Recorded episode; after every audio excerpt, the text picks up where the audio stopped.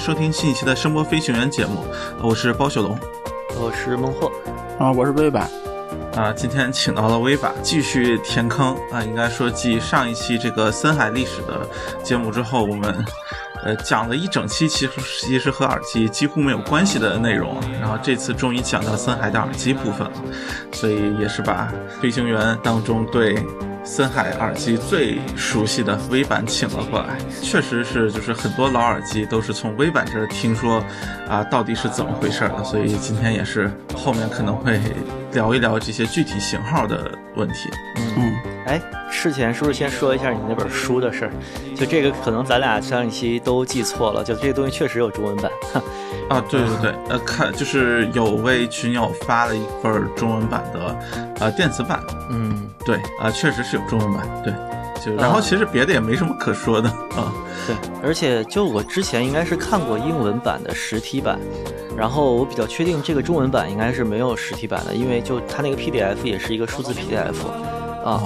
其实翻译的挺糟糕的，我看了几页。就是如果你是真的对对这本书感兴趣，呃，建议你有英文阅读能力，还是看英文版比较好。对，这个中文版是锦译做的啊。嗯，这事我能吐槽一下吗？啊，你吐吧。就是就是锦译当时是那个 ID 叫冰冷的水那个人翻译的。啊，对对对。啊，然后他还问过我好多，我后来给我问烦了，我都懒得理他了。那个，这是个老烧友，我也是。哎，就是怎么说呀？就是你，就是说你英语好都不行。你比如说，你平时得混混过 HiFi 什么的，你得知道什么意思，对吧？它好多专业名词是。对对，就就像昨天包总也问我几个嘛，那种就是真的，就是你经常讨论那个，你才知道它什么意思。你要查字典，就真的。所以这个书翻译的就，哎，我觉得也不是也不是态度或者那个什么吧，可能还是个就是确实是。这种东西比较难翻啊，嗯，这个属于专业英文了。对，就是它虽然做到文通字顺来说，呃，你可能是一个常规的翻译，或者说什么外院的学生啊之类的，可以可以翻译出来。但是比如说什么就什么枪式麦克风啊这种专有名词，可能你如果不是这个领域的工作人员，你翻译的相对来说就没有那么精准啊，可能有很奇怪，就是有些可能会和常规就常见的说法不太一样。对对，而且像你，比如像之前老吐槽的什么人翻译村上春树，什么那些，你他一点都不懂，你让他翻译那些乐队什么的，就是确实都是啼笑皆非，这是很正常。嗯，是行，然后就说回来啊。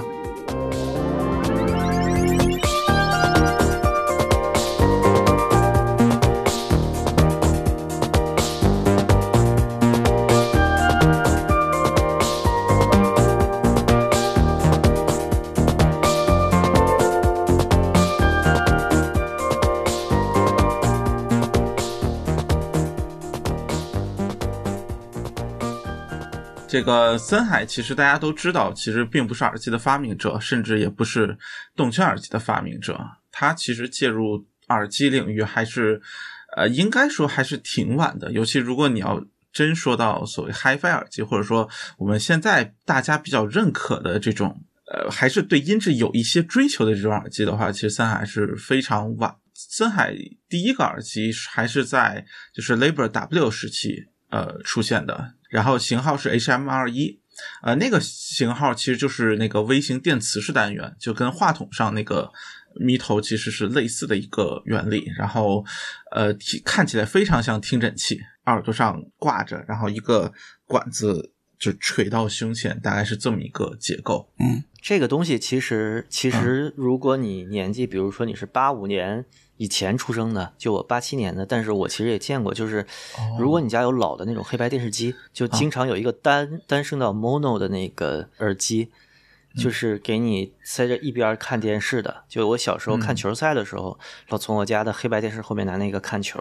夜里边，对，那个其实就是一个，呃，就是那种麦克风头一样单元的那个耳机，对，对，对，那还有就是老的那矿石收音机，然后那个配的就是那那种。对啊，那个其实，在闲鱼上面现在还能找到那种老的库存，就八十年代，哦，那个线都应该粘了吧，就一团那种，对，特别特别细的，对。嗯，你要你要非较真，那还是最早的入耳式呢。嗯啊，对对对对对，嗯，是，嗯，其实当时耳机，尤其森海这个没有当做就听音乐去使用，它主要其实还是为了，比如说像通讯啊，然后包括一些，甚至说一些，比如说探测器。的这种场合，就是你要去听一些这个探测器发出的这种微弱的声音啊，类似这种场合去使用。然后它其实主要是为了替代可能传统那种比较沉的、很难长时间佩戴的那样一种封闭式耳机。呃，因为入耳式的结构，它相对来说，一个是就隔音性也还不错嘛，并且呃长时间佩戴相对也会更舒适一些。呃，这一系列其实森海后面也推出过一系列就是改进款，呃，但是方向基本上都是往着就是更加轻便，然后更加小巧、方便使用的这个角度。就是外形其实就是从一个可能长得更像传统听诊器的，就变成一个更像玩具听诊器的那种感觉，就是变得更小更细。嗯。真的说那个动圈耳机，就是要等到一九六六年，呃，这个已经改名叫森海电子了。呃，在这个时间段，其实森海的麦克风业务是非常呃好的，就蒸蒸日上那种感觉。然后它其实这个时间点，呃，推出 HD 幺幺零，它第一个动圈耳机，也主要就是有点说啊，看到市场上好像大家对这个比较感兴趣，OK，那我也就做一个，呃。六六年大概是个什么概念呢？就是拜亚的 DT 四八到这个时间点已经过去，就是从它 DT 四八第一支出现已经过去二十九年了，就比人家晚了将近三十年才推出自己的动圈耳机。对，然后 DT 四八 S 就是 DT 四八的立体声版本，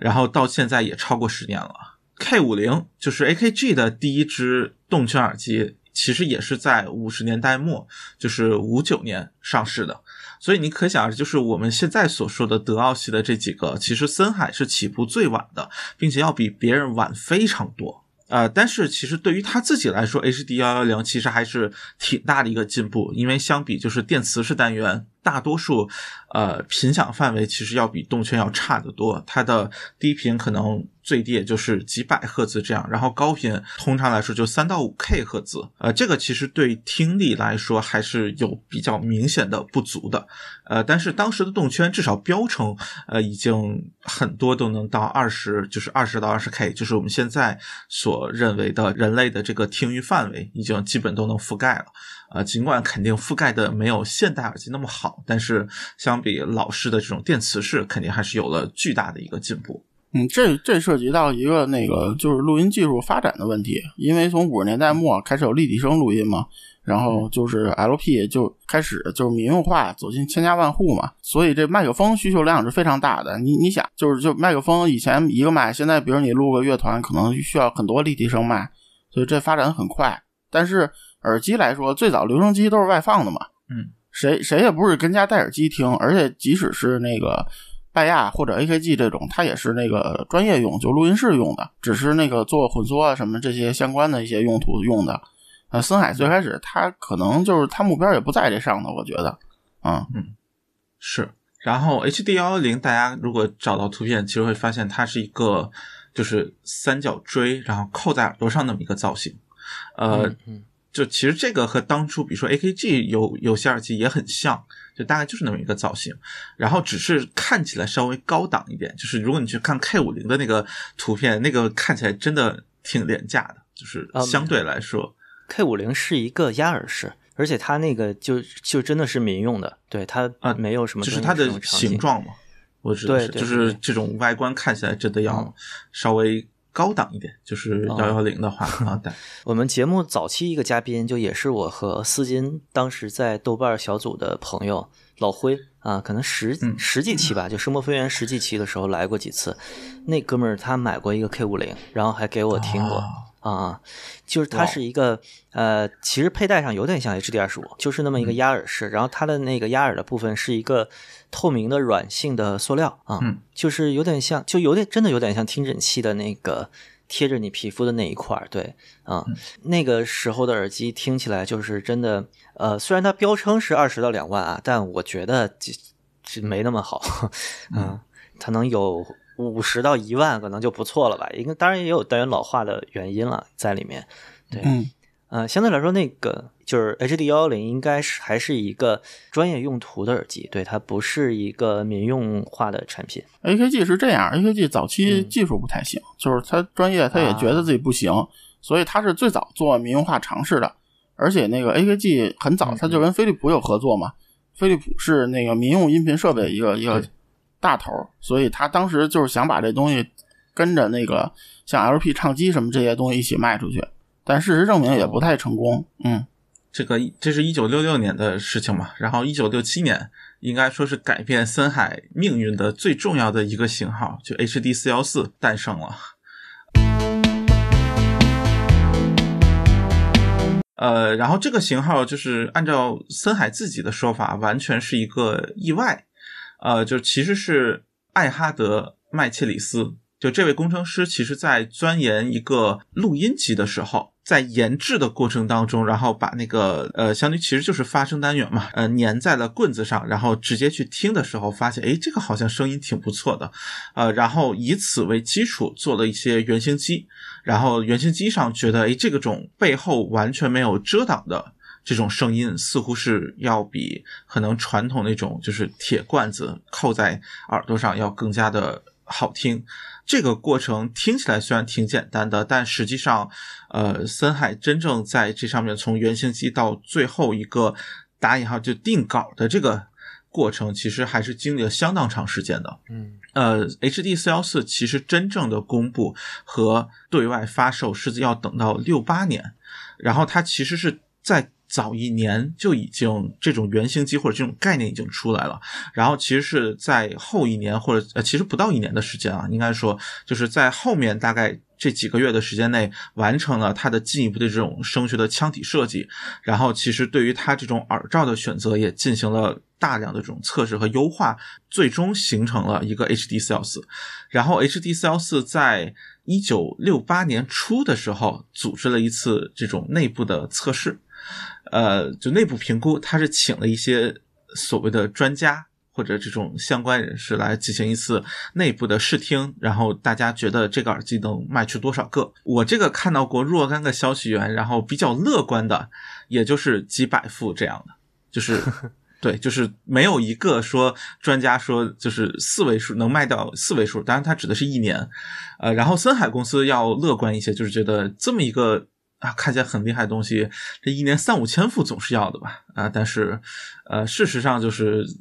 H G 四幺四在前两年的时候卖出了十万副，呃，应该说，其实，在当初那个时代，就你可以想象一下，就是 AirPods 刚刚出来的时候那样一个盛况，我觉得是非常相似的。对，就那个时候大家就没见过这么轻便，然后其实听起来也相当就完善了吧，算是，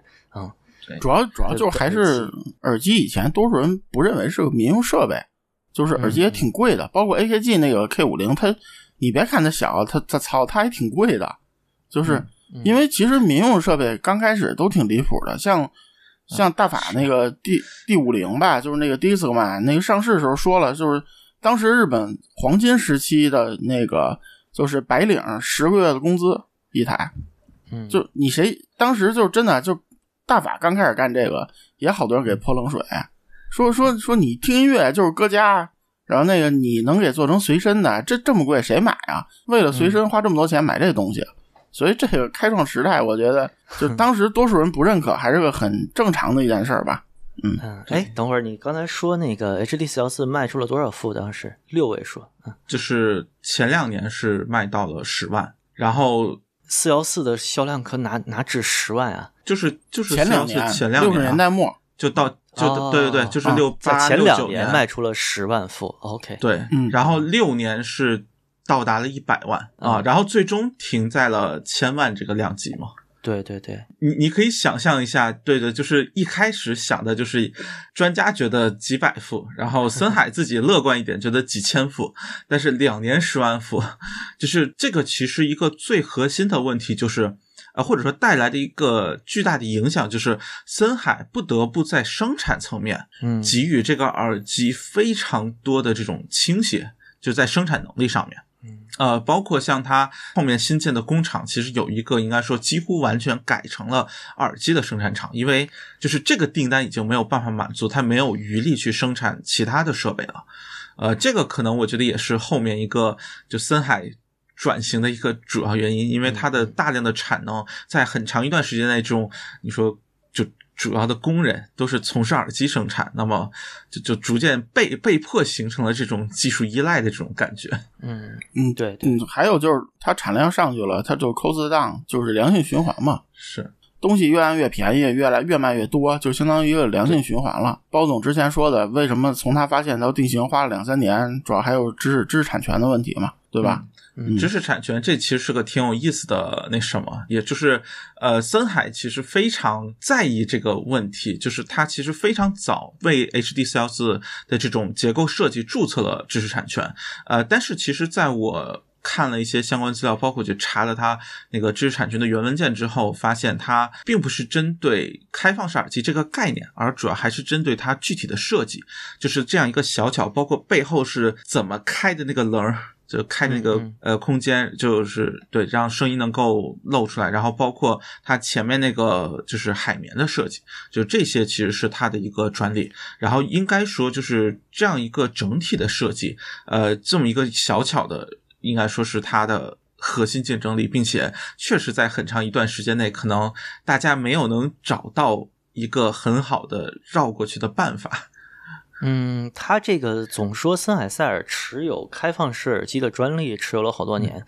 其实这个专利应该限制的没有，就是所有的开放式就背面开孔的耳机都是就是它的专利范围内，应该没有这么严格啊。对对对，就它不是这样一个概念性的限制，它更多还是实现层面的。你像比如说呃 K 二四零，就是它其实也是开放式，并且也是在这个时就是。呃，专利过期之前出现的嘛，所以其实它并没有真的那么严格的限制，只是说它限制了别的公司确实不能生产它这种非常小巧的，就是非常民用化的这样一个耳机设备。反正大棒捏在手里了嘛，就是你别抄我的，抄我就打死你。对，其其他的还都是很大的那种。就是头戴式耳机嘛，这种小的压耳式的开放式，当时确实，呃，就是你只能说可能看看对岸的高斯了，就是这边肯定是没有。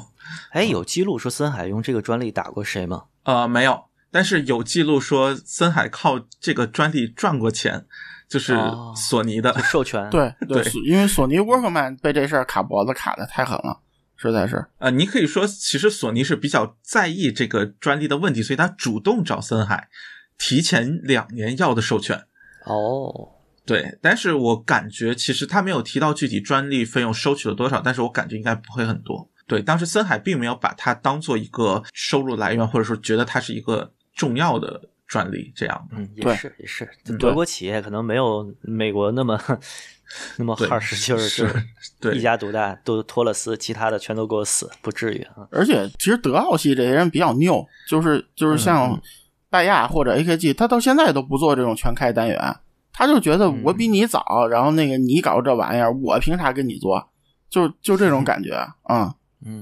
然后就提到就是四幺四的上市价格，我查到了一个，我确实没有佐证，但是是五十六德国马克啊。然后这个价格相当于今天就是人民币大概是五千零就五千多块钱，对，差不多相当于五千六吧，就按当时这个。价格来说，嗯，所以严格上来说，它并不是一个廉价的耳机，还是相当贵的。呃，其实已经算便宜了。对，就是你想当初什么，就你就可以想象，改革开放初期，什么国内的电视、什么电话、什么所有的电器都非常贵嘛。所以其实放在当初也不算是一个特别夸张的价格啊，只是说它确实不是一个很廉价的，可能像我们今天这种呃入门级耳机那种概念。嗯，但它但它生产的那个成本肯定比其他家的要低很多，比如它是全塑料框架，然后那个海绵的耳罩什么的，看着成本就很低啊，就是在非常便宜的成本的控制下面大量的量产。对，嗯，他说它主要原因是它振膜小，嗯嗯，就是它振膜小，然后它用开放这个东西相当于是取了巧了，对，良品率就高，良品率高很多。然后当时拜亚那个振膜都非常大，还有那个。德国大师的前身的德国歌德的前身的 PMS，它也用的是大尺寸振膜，八十的、九十的都有。嗯，所以当时做这种东西就是良品率很低，然后成本很高。但是呢，它其实是取了巧了在这里边。嗯，那个日本的之前发给你那个网网址很难记的、很古老的那个存档网站里面，七四年的时候，HD 四幺四的就是首次有记录的售价是那个时候的一万两千六百日元啊，哦，就七十年代的一万两千日元。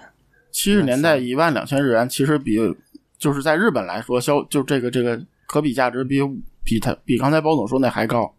嗯，是当时日元还是很值钱的。对，然后 OK 四幺四其实带来了另外一个 特点，也是森海应该说一定程度上转型的一个象征，就是森海其实原来主要的业务一直都是。呃，所我们所谓的 to B 的业务，就是给作为一个供应商也好，或者就是和企业那些打交道，给为他们生产产品。然后 to C 的业务这边，尽管一直在比较快速的发展，但是其实并没有，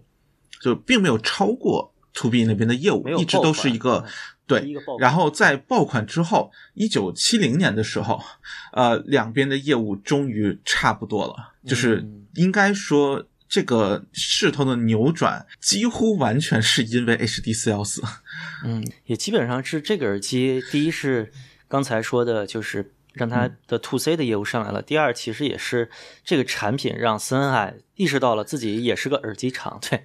其实其实他家还挺怎么说，就是可能现在也是耳机卖的不好了吧。一说起自己家历史来，就森海的人老自己说什么我们是个做通讯的厂啊，耳机只是我们一部分啥啥的。对，但但。哎，其实就能能能品味出里面很多五味陈杂的东西吧。对对对，这这就是这就是什么，跟摩托罗拉一样嘛。我们是做通讯的，对吧？对，我们做卫星的，一星是差点改变世界，就差一点儿。对啊，然后当时其实应该说，你像那个布格多夫那边的工厂，已经因为 HD 四幺四特意扩建了，然后完全就是生产耳机，就是他自己的工厂已经有点干不过来了。然后他还去外包给周边的这种手工业者们，这种小说白了就小作坊们啊，你们去帮我们生产啊。所以其实我一直都觉得他当时的品控应该还是挺成问题的。但是因为这个东西结构上确实挺简单的，简单对，所以可能也没有不会有什么太大问题。然后其实七零年的时候，麦克风依然是森海的主力，就它在占营收在六成以上，呃，但是。在七三年的时候，就是三年之后，应该说，呃，就是像我们上面提到的那个 HD 四幺四销量达到一百万的前一年，然后这个时间点，耳机的营收已经是麦克风的将近一点五倍了，大概是一点四五倍这个样子，已经成为了绝对的销售主力了。嗯，而这样一个过程，其实几乎可以说就是。这样一就是 HD 四幺四独立完成的，呃，所以应该说就是这只耳机确实非常的有传奇色彩，它以一个正确的方式出现在了正确的年代，而在这个年代它又没有任何竞争对手，嗯，就这么一个感觉。哎，飞版知道就是 HD 四幺四的一些变体，比如说那个四幺四 SL。然后什么四幺零之类的，这些都成功吗？是不是都没有四幺四成功？还有四幺二，肯定肯定没有四幺四成功嘛。包括包括只改的那个四二四，其实这里边单元根本没换，它它它就是把那个怎么叫怎么说外边那个小锥筒变成一个小圆片儿大的。对。对对对，等于把那个腔体外面原来是纯靠海绵的一圈，现在把那个多了一个塑料卡子，嗯，然后它那个海绵就变薄了，嗯，肯肯定没有四幺，因为嗯，这四幺四这么多版本嘛，包括最后，嗯，就最经典的不是那个那个那小泽征二还是谁，就是他指挥时候不四幺四 X 那个是，对对对，就六百欧，嗯，对，还带着那个金色版的四幺四嘛，对。嗯。啊，这个这个就是我家里现在的那个，哦，最早是白色的时候两千欧嘛，嗯，对。然后四幺四其实大家可能还有一个相对常见一点在网上的型号，就是五十周年纪念版，呃，就九五年的出的嘛，嗯，不过那机机被糟坑啊，啊，对对对，上回也说了，但是那个应该是不是？最后一代四幺四了，对。啊，就是然后这之后相当于就完成自己历史使命了嘛，嗯，就没再出过新的，还保不齐。现在别把话说绝，呃，应应该看现在森海这架势，他有什么不敢干？别把话说绝，那那也是啊，嗯，哎，问个冷知识，嗯，你知你们知道四幺四这个就是这数不整不零的，为啥叫四幺四吗？呃，这我不知道，没不知道。据说是根号二，就一点四幺四，它等于取了那个根号二这个数字的小数点后的前三位啊。好像因为根号二就是一点四幺四比一，也是一个设计上面经常用到的比例。对，就是就是相可能仅次于黄金分割比吧，就一点六一八。嗯嗯，对，一点四一四也是一个呃，好像是在一些领域里面比黄金分割比要更常用一点。啊，我我具体因为我不是做设计的，所以我具体忘了，就是我们生活中哪一些常见的比例是一点四一四，好像印刷业，比如书本的开本，好像跟一点四一四就有关系。对，不过不过有的这种数就就得的挺扯淡的，就是前两年我看了一纪录片儿，就是说万代当年做高达模型为什么是一比一百和一比幺四四，因为和军模比例不一样。后来说其实不是要这么做，是当年做俩东西，一这么大一这么大，后来。跟那个动动画设定里比了比，大概是这比例，就就就他妈胡写了一个。那嗯，可以可以，行吧。幺四四还是个常见数字，跟四幺四更稍微罕对对对对，幺四四还是有的，一般飞机模型什么的十二平方嘛。对，但一比一百是真没有嘛，军模也没有。然后就是当年就是想做一大一小，然后做完了就是做出一东西模开完了，然后比一比啊，大概这么多，就写这么多。那个挺挺好，挺好啊。然后就比较有意思，就是像森海这种，呃，五十周年是四幺四，但是到了七十五周年就变成二十五 HD 二十五了。然后就是啊，对，就觉得呃，不，就是这种周年纪念，尤其是二十五这种。周年纪念款还是挺有象征意义的，应该说，嗯啊，嗨，就是 H D 二十五的二十五周年，那也没怎么上心，反正就挺气人的。森海这厂家是啊，你七十五周年你不觉得很气人吗？就啊，七七十五周年其实用了一个四幺四的配色那种感觉，就那啊，对对，你见过那个实体的盒子吧？就是把四幺四的那个嗯图，就是那个带着四幺四的图抠改成了二十五嘛？对。对，其实抠图抠的也很差，你仔细看那个盒就挺气人的。嗨，隔壁拜亚八十八请完了九十是吧？也所以，哎，呃，然后之后其实四幺四成功之后，森海的在一段时间内的动作就比较，呃，你说佛系也好，或者说就比较摸鱼，就是他开始扩展家庭娱乐方向了，呃，特别典型就是那种。呃，就是电视上，就是给电视用的耳机啊，然后还有什么给电视用的耳机？单声道版本就 HD 四四和四零零四，呃，就是大概是这两个型号。但其实应该说，森海在当时，呃，四幺四的巨大成功并没有动摇他们，依然。沿袭着之前的习惯，就是我的核心可能还是要放在开发各种这种，呃，嗯，比如说家庭娱乐或者一些可能功能性更强的这种耳机上面。不，因为因为是这样，包总，他就是其实迪斯曼诞生之前，没有人看好这个音频产品。对，他其实对，其实就说当时还没有这样一个使用的场景。对，就就是那你看，它最早都是 DIN 接口嘛，那个就是方便和那个唱机什么那些东西连起来。而且接上很麻烦，所以就是七十年代，虽然森森海塞尔就算是什么一家独霸，对吧？但是他也没什么动力做别的玩意儿，因为因为他市场虽然是被他垄断了，但是市场他那个那个盘子就那么大，因为还没有随身听嘛，那个年代没有那么多人会家用买耳机去欣赏音乐，所以呢，他肯定开发市场都是什么电视，对吧？当时那个七十年代彩电。是一个就高端消费品嘛，就是刚开始有彩色电视机嘛，所以就是在国外啊，不是说中国，然后那个，嗯，就是就是，所以就是他肯定开发这方面的东西，嗯，实际上你你看，就是你你说你说森海没干事儿，那那拜亚 AKG 啥的也都没干事儿，对，就在当时对其实人家出，应该说都是比较平稳的一个状态。其实整个这个行业发展起来，还得说是那个七十年代末开始，那个 CD 开始出现了，就是开始飞利浦几家、索尼大头倡导的，签了白皮书、橙皮书那一些东西，然后大家把这个这个数字音乐到家这个概念，就是逐渐觉得是越来越可行了嘛。就这样，其实其实整个八十年代是是耳机发展的一个井喷期，七十年代末吧，嗯，对，就毕竟七八七九年就有，比如说 HD 四三零。然后更早之前的 AKG 就有那个二四零了嘛？对对，其实因为做做 CD，其实其实打头 CD 他们也没觉得 CD 比 LP 音质好，就只是说这东西小嘛，对吧？而且它不爱坏，LP 那东西用起来都麻烦，都就是为这个，嗯，所以大家都看好嘛，就是卯着劲儿，要不然也不会这么快互相妥协，嗯。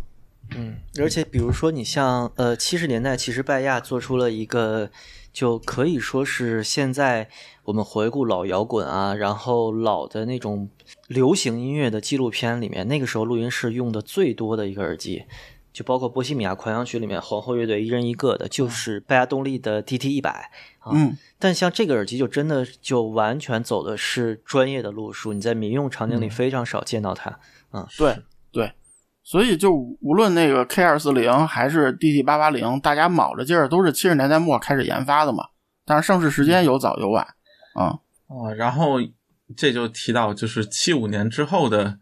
这个市场逐渐开始卷起来了。呃，就其实主要就是德奥系这这三家。然后七五年是 K 二四零 M，嗯，呃，七六年是 ET 一千。就是拜亚的那个静电，呃，七八年是七五年是 K 二四零没有 M，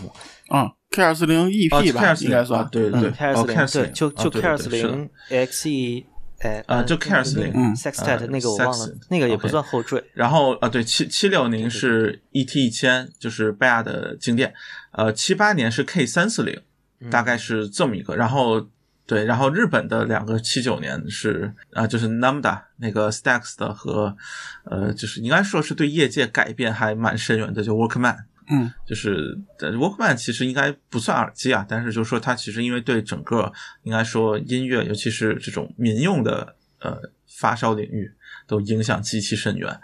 然后其实就是在 ET 一千出来之后一年，森海推出了呃，可能是它历史上我我是感觉最。奇怪的耳机之一，应该可以这么说，就是那个 Unipola 两千，它的算是第一套静电系统。啊啊，那个我听过啊。哎，咋咋样？是的，要不？嗯，不如 ET 一千。嗯。哦，说 ET 一千都不如啊？那嗯啊，扔了吧。啊。然后就是这个型号，其实还有另外一个也是。打引号的第一次就是这个造型啊，就是它其实是第一款正圆，算是正圆造型的那样一个，就是开放式大耳机。然后这个其实在后面四三零上是延续了类似的设计。它是哪年？呃，七八七九年了，七四呃，对，它它就是这个是七七年，然后差不多四三零是七八年，对，就早一年，相当于是。然后特有意思的是什么呢？就是。呃，Unipola 两千其实还在很多地方，包括就是文章里面会提到，因为它还是有第一个这么一个位置嘛。呃，但是二零零二就是两千零二，它的一个呃封闭版，其实我真的就很少之前见到有人提到，它其实就是把两千这样一个静电系统改造成了封闭版，就封闭式的。然后把振膜其实拆成了两部分，就是中间的振膜是负责中高频，然后外部的环境振膜负责低频，就做了一个很奇怪的，就是同轴的双振膜的设计。哎，对，它等于是两千和两千零二壳子一样，但里面振膜结构完全不同。两千零二是双振膜是吗？对，哦，零二是封闭的吧？我记得。对，零二是封闭的，就就是这点特别奇怪嘛，就是不，它主要是因为就之前节目说过嘛，就是静电和平板它有一个特别严重的反射自消现象，所以封闭不好做。它实际把这两个呃做了一个分隔振动，然后它互相会有一个那个自消，就是你如果做的合适的话，就会抵消这个封闭式带来的这个负效应。这个设计其实还是就是很有，就是理论上是有道理，理论上有道理，但是当时主要是材料不行。对，嗯，然后这两个之后就是七八年的时候是 HD 四二零和四三零，嗯，呃，它其实这两个一个最大的特点就是一个是单元，应该说是更新了。就比四幺四那一代明显更新了一代，然后像振膜、磁体结构都做了很大的调整，啊，这个其实就已经看着很像现代耳机了。就四幺四你看着还很复古的感觉，但是四三零其实你看起来已经很现代了。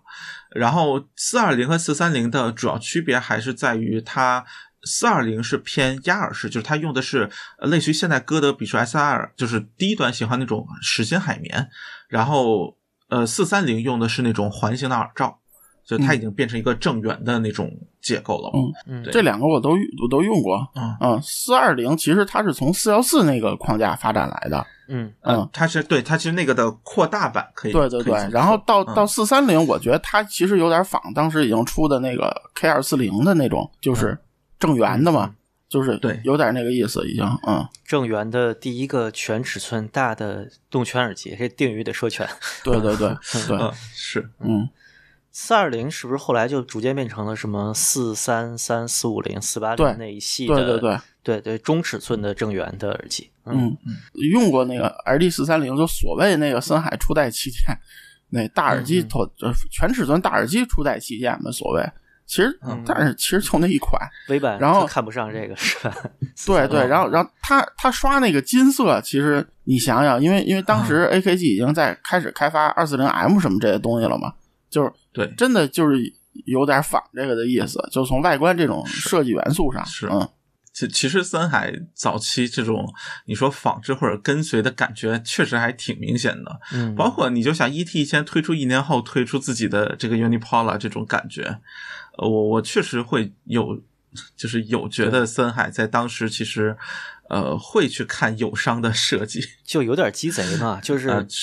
你会发现森海的同时期的耳机会比，比如说类似结构的其他厂家出的晚那么一两年，嗯，但是它可能应该就是四幺四打的底子好，就生产线设计啊什么的都比较成熟，它的全塑料，然后比别人更轻，然后可能结构比别人更可靠。你看四三零是一个其实非常呃轻便，然后也很舒服的耳机，就比 AKG 那个 K 二四零，就这俩哪好哪个哪个好听再单说啊。但是，就是更像一个成熟的、完整的工业产品。嗯嗯，四三零应该也是玩老森海的，就现在的森海老耳机发烧的起步吧。对，当然四幺四那个就我觉得就不算发烧了，那个纯收藏了就啊。是，嗯，微版为啥看不上四三零？简单说说呗。不是就它频响太窄了，我觉得这个啊做的，啊嗯，是，我听着其实还挺喜欢的，当时。嗯。就就是因为你你想想，同时代人家已经有那个就是所谓 K 二四零 EP 嘛，对，你跟那个比就是，就是声音频响又窄，声音又特别呆板吧，就是就显得嗯，就是老头子声，其实就是。对，嗯。啊，就 EP 是一个，哎，就还是不我人生最喜欢的耳机前几名，就真的放到现在也是一个非常好听的耳机。但四三零，呃，就还是就是有怎么说，就有森海风格吧，对，就是他那个声音还是有点森海的那个，我们老说森海味儿，森海味儿啊，其实可能是大概得从四三零这个时候才开始，嗯，就能成其为一种风格。比如四幺四的那个时候，呃，就他声音实在是从现在来看就没有什么欣赏价值吧。就四三零的时候，应该是森海的频响上面就能做出跟别人有一定区别，素质上确实不如 K 二四零那么全面，嗯。但你肉眼可见的，它肯定比 K 二四零这成本，我觉得三分之一也就啊。嗯，对 K，二四零那个左边六个从动振膜，右边六个从动振膜，那那个都把 AKG 自己快耗死了。啊，就就能想象它，比如良品率低，然后做起来也很麻烦，你每个都得手粘嘛，那个时候，嗯。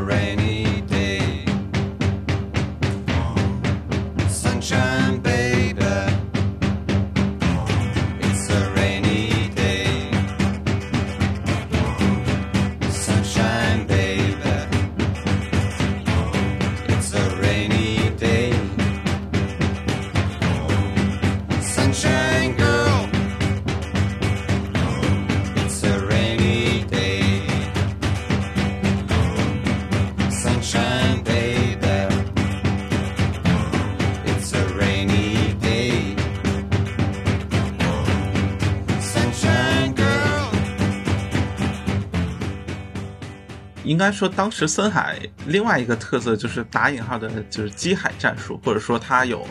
呃，应该说基于比如说同一个单元的一系列型号。然后其实像四三零、四二零，这就是其实是同一个单元，然后两个结构嘛。然后同时期还有两个封闭式的，也是用了四三零上面的这种新的单元，就是二二二和二三零。嗯呃，二二二其实就是一个可能更纯就是纯粹的封闭式而已。对，但是二三零是个特有意思的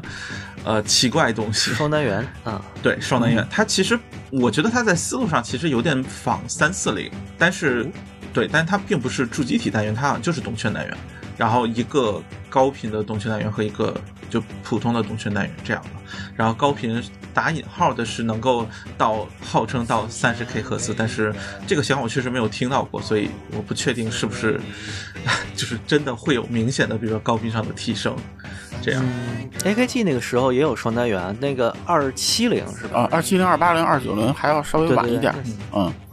哦，要晚一些。那个应该是那个是三四零的之后了，是吧？对，三四零是它第一个双单元。它它当时的目的是用并列双单元增加那个那个声场的幅度，就是增加那个环绕效果啊。哦，我查了一下，二七零要八十年代末了。对对，那个要晚很多。呃，那个 那个我二二二我我听过，然后。我觉得反正 就就是纯硬改了个封闭这种感觉是，就肯定不如 K 四。对对，然后那双单元那个双单元那个我见过实物，但是那个它那有一边坏了，然后所以就是就是我听好的那一半好像频响比四三零好一些，但但是就是因为它是个坏的嘛，所以就是嗯对这说不太好评价。另外就就就这二叉叉，主要一说就想起那个前知名人物匹配山啊那个。啊啊啊！他吹过这个二十四吧？他吹的那是，就比这稍微往后一点的一个啊，对对。然后他说那东西就是什么宇宙强无敌，然后我一听没高频没低频，然后点点点，就是行，嗯啊，那个时候的耳机，你放现在肯定是高低都没有的。不是问题，他是零几年说的这事儿啊？啊，好吧。啊，二十四是那个，它那个结构其实也和就也是四幺四那个结构嘛，就跟四三零还不太一样。对对对，它就是那个二二二小小改的吧，算是。其实，嗯，长圆形的二二是一个正圆形。对对对，单元是一样的。哦，啊，当年我还在淘宝上面见到过，就几乎全新的二二二 HD 二二二，这这我看着是特别好看，但是。就看到就二手卖卖的特别便宜，我觉得应该不会好听，后来就忍住没买，不就买了四三零。你你你要说这东西唯一好处就是它单元特小，它可以看作一个点音源，所以它确实听不出山洞音。啊，那个时候振膜尺寸大概多大呀？呃，十二十多可能也就啊嗯。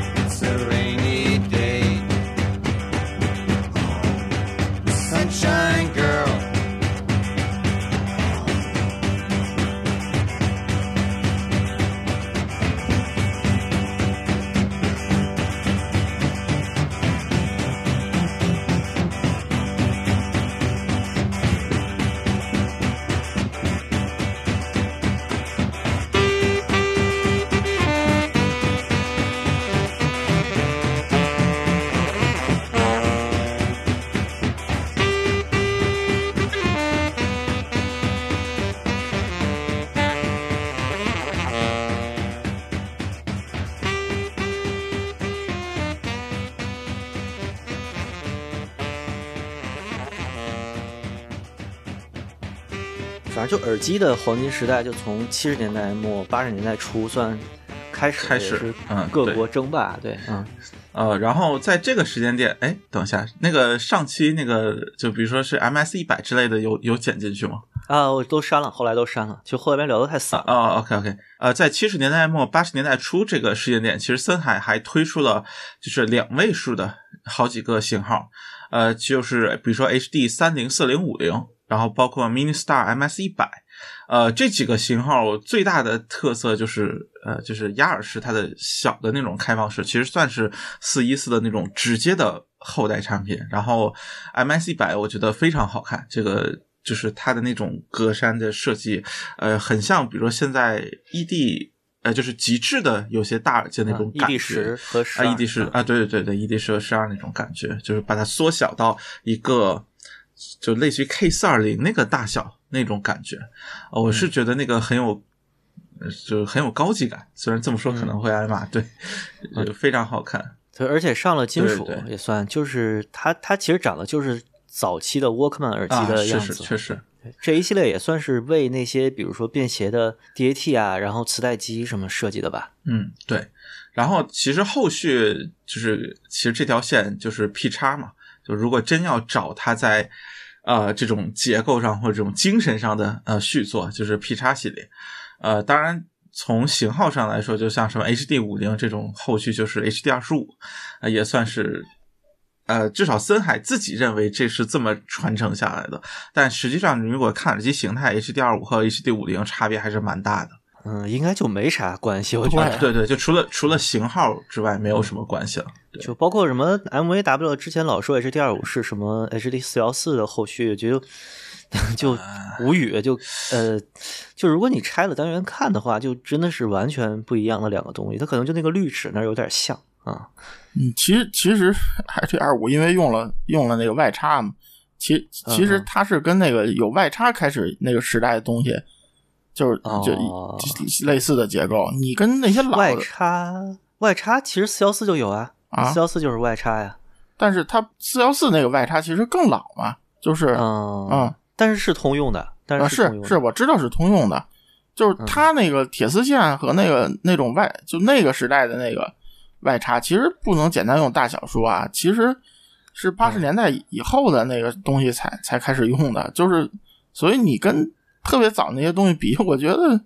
没什么太大意义，就是啊嗯啊，就就其实这种传承关系只是口头说说，就它本质上 HDR 五还是一个和同时代更像的一个耳机。对对，然后八十年代初的时候，还发生了另外一件事情。呃，一九八二年的时候，是约尔格森海塞尔，就是二代目接替了、呃父亲，成为了森海的掌门人。然后，其实，在这个时间点，森海已经成为了呃，算是国际耳机巨头，应该可以这么说。呃，年收入是超过五百五十万德国马克。然后业务上看，其实一大半也是来自于耳机，并且呃，森海其实已经有就是大概一千名左右的员工了，所以确实算得上是一个呃比较巨型的呃公司了。嗯，托勒斯啊，然后在这个时间点，应该说这个烧友们喜闻乐见的武系终于诞生了。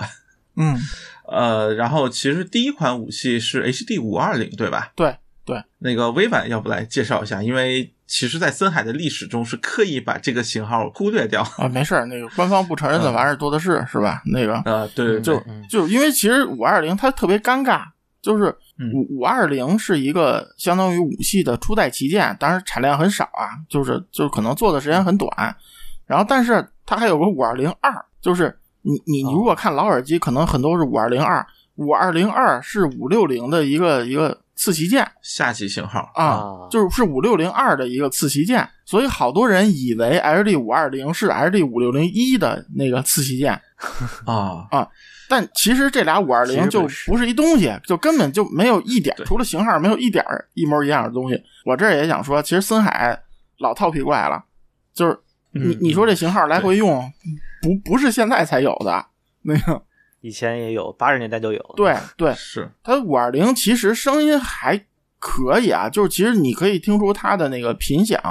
要比那个四三零进步了很多，它的振膜应该是更轻更大，但是呢，它有个问题，据说啊，就是说五二零特别容易烧，就是哦啊、特别容易烧音圈，所以就存就负载大了就对歇了。对，存世量特别小，而且森海自己很快就就放弃了这东西。但是，呃，它的嗯动圈的结构，包括它的那个腔体设计，就是嗯一模一样，就就到五四零、五六零这两代，其实都是就基本都是延续下去的啊。对，其实它更像是一个过渡性质的试验品对的这种感觉。嗯，其实中间还有个五三零，你知道吗？HD 五三零啊，五三零五是三零二。之后的，哦，五五五三零是在那个五四零二和那个五六零中间出的一个次旗舰啊啊，所以就特 就是森海所以这就是太森海最最恶心的地方，就是型号呃用的对。然后其实应该说下一个呃也是大家特别喜欢的，就是 HD 五四零，嗯呃，在八五年出现的。然后这个确实是一个呃，应该说是森海真正意义上的就是高端动圈，并且算是相对成熟的。呃，也算是它迈入到了能够和就是能够进入到我们说的这种 HiFi 一线品牌的一个就资格吧，就是这就终于有一个真正意义上的旗舰了。四三零真是被嫌弃啊！呃，四三零我觉得就不行毕竟四三零，你像当时比嗯就比拜亚或者对对就 AKG 之类的专业耳机，其实还是差一些。但是五四零应该说就是普遍还是认为它啊、呃有了同就是相似的这种嗯呃水平或者就类似的这种等级的感觉主要是被八八零逼的感觉，嗯啊、是。啊，然后它的一个历史意义就是森海第一次用了铝制的线圈，就是做那个音圈。嗯，然后应该说这已经变成了它以后的一个高端动圈的标志。就它后面包括一直到 HD 八百，它一直用的都是铝制的这个线，呃，就是线圈。维修人员的永远的痛。嗯对对，然后因为这个，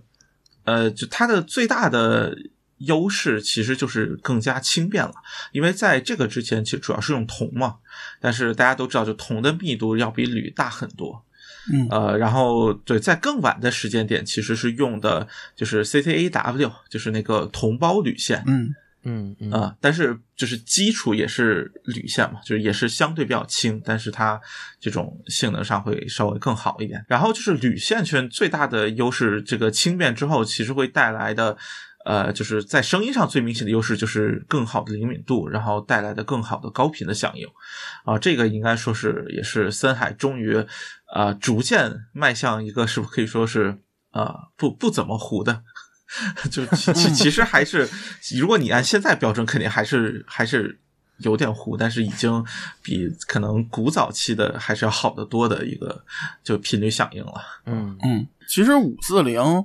嗯，还是个比较全面的耳机，但是就是，嗯嗯、在就是十年前吧，或者十多年前，就是当时很多人还有路子能搞到五四零一或者五四零 G 啊，这后边肯定得说，就是他们觉得五四零是个声音特别偏门的东西。其实这个没低频对，主要是坑在耳罩上，啊，因为它那个耳罩一个，它那个五四零的耳罩真的是就是吹弹可破啊。对，没法替代，就是它结构太特殊了。它实际是一个硬质的一个、一个就同心圆的这么这么一个对一一层的尼龙的东西，然后上面是一层皮子，那皮子还特薄，然后这个皮子只要风化了，就变成所谓白圈版。这个只要是白圈，这低频就没了。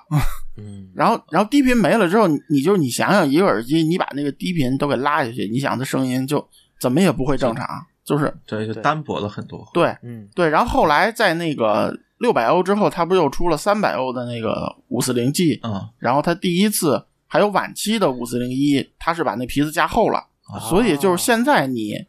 能看到带皮子的，要么是自己换的，要么它就是三百三百欧的。嗯嗯，后来到再往后到了那个五四零二代，森海就完全放弃这东西了，就改成那种就跟一般看起来差不多那种天鹅绒耳罩了。嗯嗯嗯就五四零早期，我这是在国内看到的，就是论坛上看到。其实说最早期的版本，它线材还是带着十几欧姆，应该对于现在来说算是很高的一个阻抗了。然后就是当时意思就是说，可能是为了第一，就相当于第一次，呃，当然，呃，就就第一次用铝制线圈，可能怕，比如说就是前端功率比较大，可能容易烧或者容易造成一些。呃不太好的结果，嗯嗯。所以就是在线材里加了一些阻抗，就是做了一个类似于防呆设计这样的，呃，然后后面就就就是相对后期，然后说线材测量就把这个阻抗就已经去掉了，然后五四零 G 的时候好像就已经去掉了，嗯大概是这么一个。这这个这个我听到的就是一个原因，是因为它五二零当时很容易烧，他就给五二零换了一个阻抗线，然后这个到五四零的时候还有，哦 OK 所以早期、啊，所以就继续用了对早期用的就是五二零的线。好吧，行吧，啊嗯就就就又体现出了森海的这种鸡贼。嗯，就是感觉这厂子其实是一个很会做生意的，啊，对，对确实是，嗯嗯嗯，就比比拜亚，就 AKG 和拜亚这种，就其实不太擅长经营。其实拜亚可能还稍微好一点儿，AKG 是就这真的是一个很笨拙的场子。对，嗯呃，就包包括其实森海，你看他开这个爱尔兰工厂，就是在他开嗯这个工厂的时候，当时还是那个冷战嘛，就是就是东西欧是对立的嘛。他在西欧这个就是北约范围内，他能找到劳动力最低的地儿，真的就是爱尔兰。行吧，嗯嗯，确实布格多夫也贵啊，瑞士也贵，对，瑞士肯定贵倒是啊。啊，然后五四零 G 啊，这应该算是啊传奇型号了，嗯就放到现在来说，算是第一个传奇型号吧。嗯对嗯，然后它的呃，应该说就在我看来是一个完全面向发烧友的产品了。嗯呃，你从它的这种就是呃包装，然后包括就是这种纯金的装饰，就按照他自己说法，是用的真金啊，放屁，啊根本不是啊！嗯，不是不是，它就指的是应该是镀了一层，镀的就是特别薄真金这样。，嗯啊，对，但是就是意思就是说也是用的真金，而不是金色的，就其他东西啊。然后就是加上所谓的这种精选的，就是零零部件、精选单元啊、精选的什么，所以其实给人感觉就是特别像现在的就是这种 HiFi 耳机的这种营销的路数了。嗯啊嗯，而且他这些最后都被日系厂家学去了啊。对 对对，啊，确实就是难怪森海在日日本如此受欢迎是有原因的啊，嗯，就思路一脉相承这种感觉。对对，你有你有木头匣子是不是？我可以上个月前机，是不是？谁不会呀？嗯是微版能不能说说，就是嗯五四零一代，比如说它还分那个凸头梁和那个平头梁版本啊啊，就是这这一系列这阵列吧，就五四零一代也分六百和三百欧嘛，啊然后 G 也分，就是五四零 G 也有嗯六百和三百欧，就他们的声音特性大概都是啥样子？包括二代，呃，五四零二代是还有六百欧的吗？没有没有没有，，只有三百的，没有，只有就嗯都是三百的是吧二代是蓝色的嘛，其实还挺好看的。嗯哦，对对对对对，我第一个五四零就是五四零二，嗯，但我没有后来的五四零一喜欢。这个东西其实挺难评价的，就是这些东西我虽然都有过，但是那个但是我从来没有听听过完好的早期的耳罩到底是什么声儿。啊，因为因为年它太久远了，对，都是白圈，白圈就不评价了。我曾经把那个、那个就是后期的那个那个耳罩皮子还好的，我五四零 G 和那个五四零一我都收到过，我换到那六百欧上，但是我觉得它可能跟那个是不行的。对不是很一样。嗯，我嗯我理解啊，就是说它六百欧的那个肯定六百欧跟三百欧声音特性不一样，六百欧它那个声音应该是更偏中高频一些，因为它皮子薄嘛。对。啊，相对来说，后期的就是按说三百欧其实更接近，如果你能收到有皮子，就是它更接近现代声的一个审美吧，就相对于相对来说，我觉得，对，我我的感觉就是，呃，五四零这一系列啊，就是六百欧明显的声音透明度更好，嗯。但是，呃，就如果你充分驱动的话，其实现在充分驱动六百欧也不是一个难事儿啊，嗯就是你你其实挺容易把它推到一个差不多的状态的。就是老的六百欧耳机，其实特别是森海家的，就它比三百欧的典型的就是中高频细节更多，然后透明度更好，但是没有三百欧的那个，呃，比如说五四零一的三百欧和五四零二。啊，G 我没听过啊，就这两个的三百欧呢，其实它的声音相对来说，呃，更完整。就是它虽然透明度差一些，就我们常说的糊一些吧，但是听起来就更完整，不像原来的呃六百欧的那么偏，嗯，就是相对来说更偏一点。但其实话再说回来，就是你玩耳机，其实不就就你都玩到老耳机了，其实不就是为了当初的那个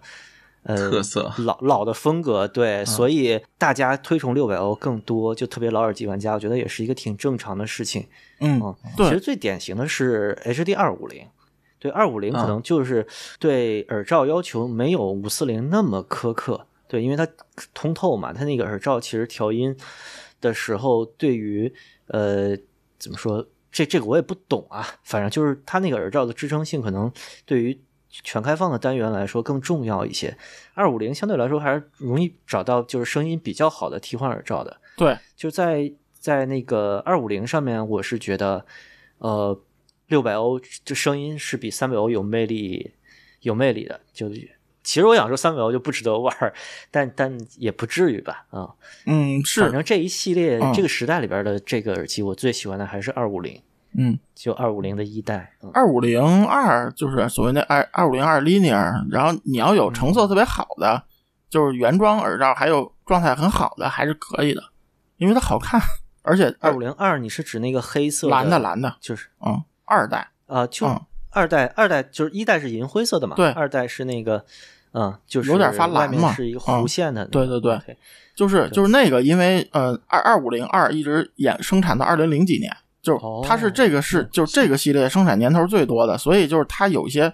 成色很好，然后耳罩状态很好的，这个还是值得收的。但是如果如果就是说你就是想听个最好最合算的，你还是要收那个二五零一代六百欧，因为那个东西吧，就是你只要是个皮质耳罩，蛋白皮什么那种，就是声音不会大差不差，不会差特别多，它不会像那个五四零一代，五四零一代那个它那个耳罩真的没有东西能换完了跟它原来一样，这真的没有，这不是没试过。嗯然后你要是听个白圈的，真的，我觉得那东西就一半残，就没什么没什么玩的意义，根本。嗯嗯嗯，这个其实说着说着也就到八十年代后期了。嗯，就二五零应该是，呃，我这边查日本的发售时间是一九八七年，可能要更早一点啊。嗯，对，应该是它其实85和86年五四零比五四零呃前后晚一些，比五四零一晚一些。嗯对，呃，它其实应该说，呃，就在定位上来说，就是五四零的封闭版，大概是这样一个感觉。然后根据森海自己所说，他用的单元技术都是和五四零完全一样的。嗯，对但其实声音差差的很呃多。不，因为它调了，因为当时是这对，样，它肯定是，毕竟封闭式。它目标是那个专业领域嘛，封闭多数。然后，尤其对森海来说，因为森海是个主做开放的这么一个厂家，嗯然后但是你想，它那个耳罩，它最开始肯定就是一模一样，想做个封闭的，我觉得。但是后来发现这耳罩民用市场都骂街，都不禁使。然后，那你这专业的，对吧？就所以它肯定是要调的这个东西。嗯，嗯，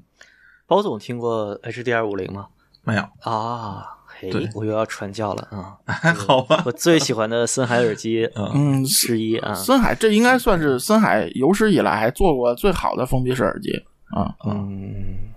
到现在的话也也也是吧。我觉得没问题。嗯，嗯，一代哈，现在也没什么吧？对啊，现在就就是个八二零，然后那声音我就不评价了，嗯，是吧？剩剩下都姓剩下的都姓钮，是不是？那对，反正九零幺在我这儿是一直和二五零就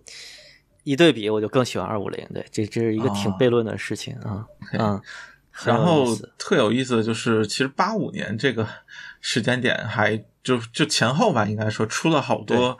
呃耳大家耳熟能详的型号对了。，一九八四，我觉得这个这个年份，就文学意义上就有有那么个东西，嗯活过了苹果也经常拿嗯，对对对，苹果也拿那个做过广告的梗。就八四年前后，其实耳机市场是爆发了。应该说，我们现在所赞赏的那些老耳机，觉得它现在还有无穷价值的老型号，都是那个年代出来的。嗯，差不多。然后特别典型，比如说呃 K 二四零 M 和 DF 这两只、嗯 AKG 的，然后呃就高斯 PP 对吧？就我们之前聊过的，嗯其实是也是八四年嘛。嗯然后八五年的时候是 DT 九九零，嗯。就是拜亚的开放式，呃也是终于出来了。然后其实八就是四年还有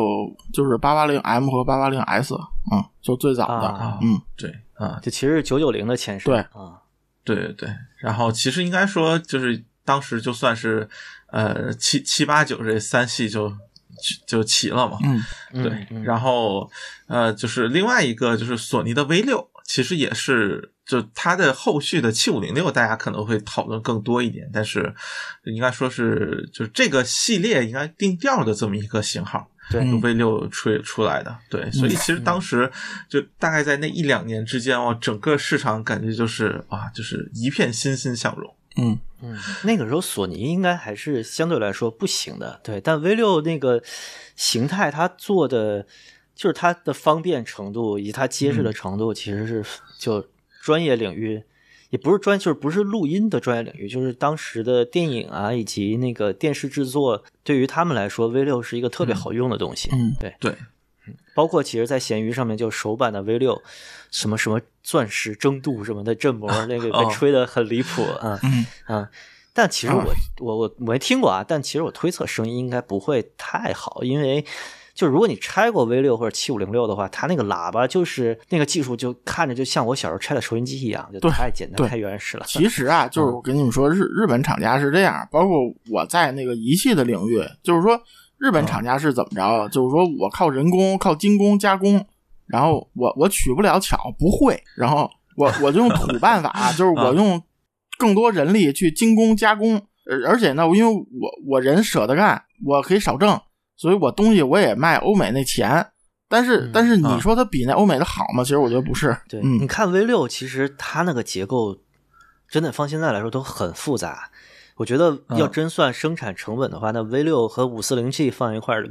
我觉得森海做仨五四零 G 的抵抵索尼一个 V 六，但是索尼这 V 六卖五个能挣出一个五四零 G 的钱吗？就挣不出来。对，对，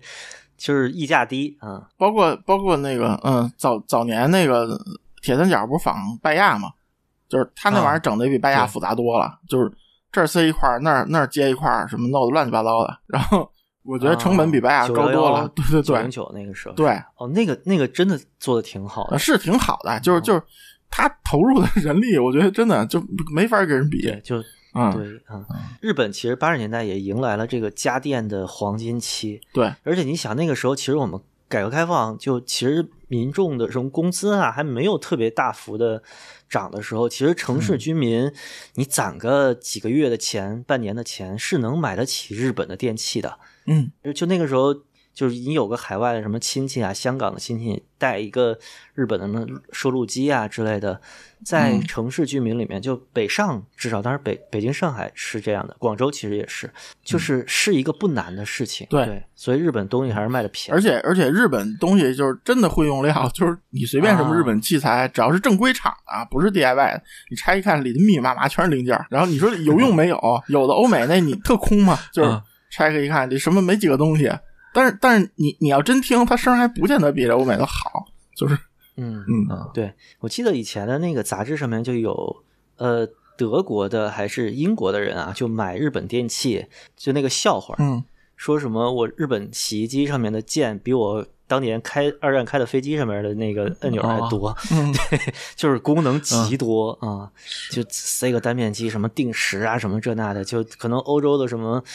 那个老牌子都没有这些 fancy 的东西，但它就是卖的很便宜，嗯，嗯，怎么也也是某一种程度的创新吧，对对，这也算他们怎么说走出自己的路吧，就是你也不好用勤勉，对好坏去去去说，嗯。对。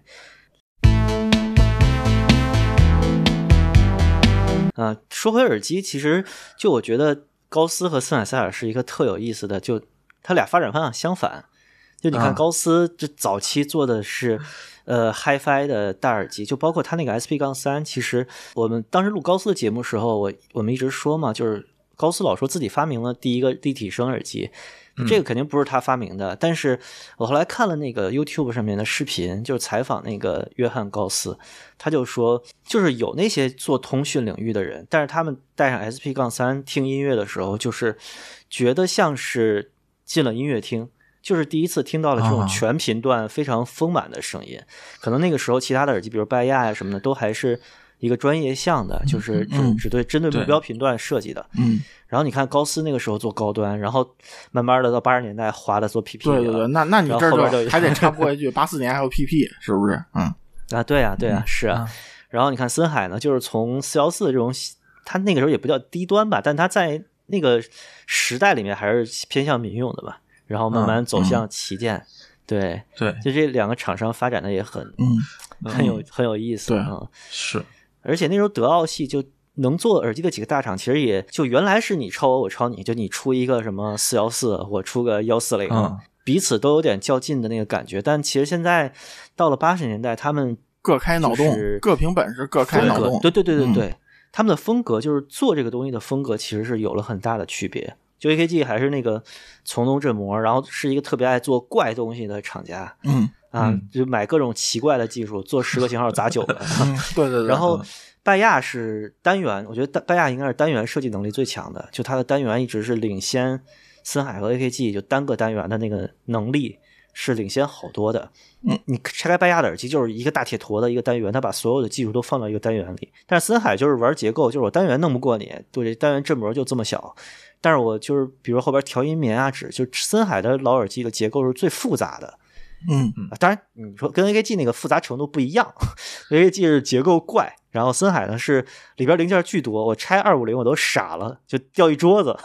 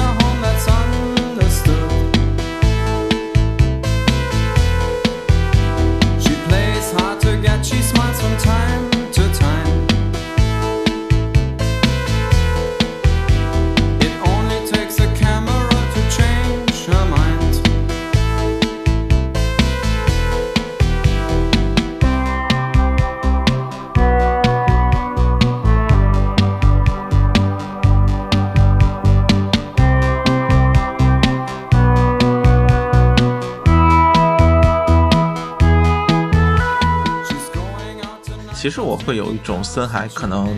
就是他的这种思路上可能会不太一样，就他其实是一种类似于工程师，就是，呃，类似于就说我不是做 HiFi 的，我就是做耳机的，我通过工程师的思路，就说这东西该怎么来去设计，它表现会更好，然后是一种呃嗯。某种上也可以说很经济实惠的方法去做耳机。啊，对，森海的其实它的成本控制应该一直蛮好的，比如塑料的对卡扣啊、框架呀，以及舒适度啊什么的，确实都是用这些来保证的。然后森海就是耳机拆开里边的软性材料特别多，这个也某种程度上是，就是你看到一个老森海和老白亚耳机放一起，老白亚可能就已经烂的不行了，因为它当年就是那做工、框架、头头带什么都不行，但是老白亚基本上戴上声音是 OK 的，只要你耳罩别太烂啊，就是它那个单元，因为它做成一体的，就老化的很少。森海就不行了，森海里面就什么这海绵烂了，那那个毛毡破了啊什么的，就是并且你真的去看老森海、老拜亚的成色，就闲鱼上这种的，我觉得就拜亚明显看起来要显得新很多。就普普遍来说，就我会有这么一个感觉，就看起来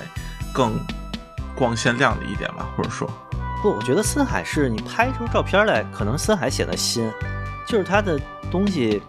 就塑料那种怎么老对啊，就是那塑料感觉就就觉得很旧的感觉啊但拜亚那头带就皱皱巴巴的啊，嗯那个可能是，卡但是扣容易断、啊裂壳什么的，但它声音啊听起来是没啥问题。对对，但老森海就真不一定拜亚不 老森海真是拜亚不爱坏，然后是森海是啊各有各的坑，就是那个哎，其实我觉得最不爱坏的是 AKG，哇，也不好说。我觉得可能要看具体型号，但是就就可能大家就是常说常玩的，确实不爱坏。是嗯 A A K G 就爱就爱掉名牌儿，嗯，对对皮筋儿断，对就就这俩是反正对，大家都有自己擅长和不擅长的地方。嗯皮筋儿反正不就是皮筋儿是这样啊，就看你脑袋大小，你脑袋大坏不坏都无所谓，反正你要脑袋小遭点罪啊。行，还是说森海吧。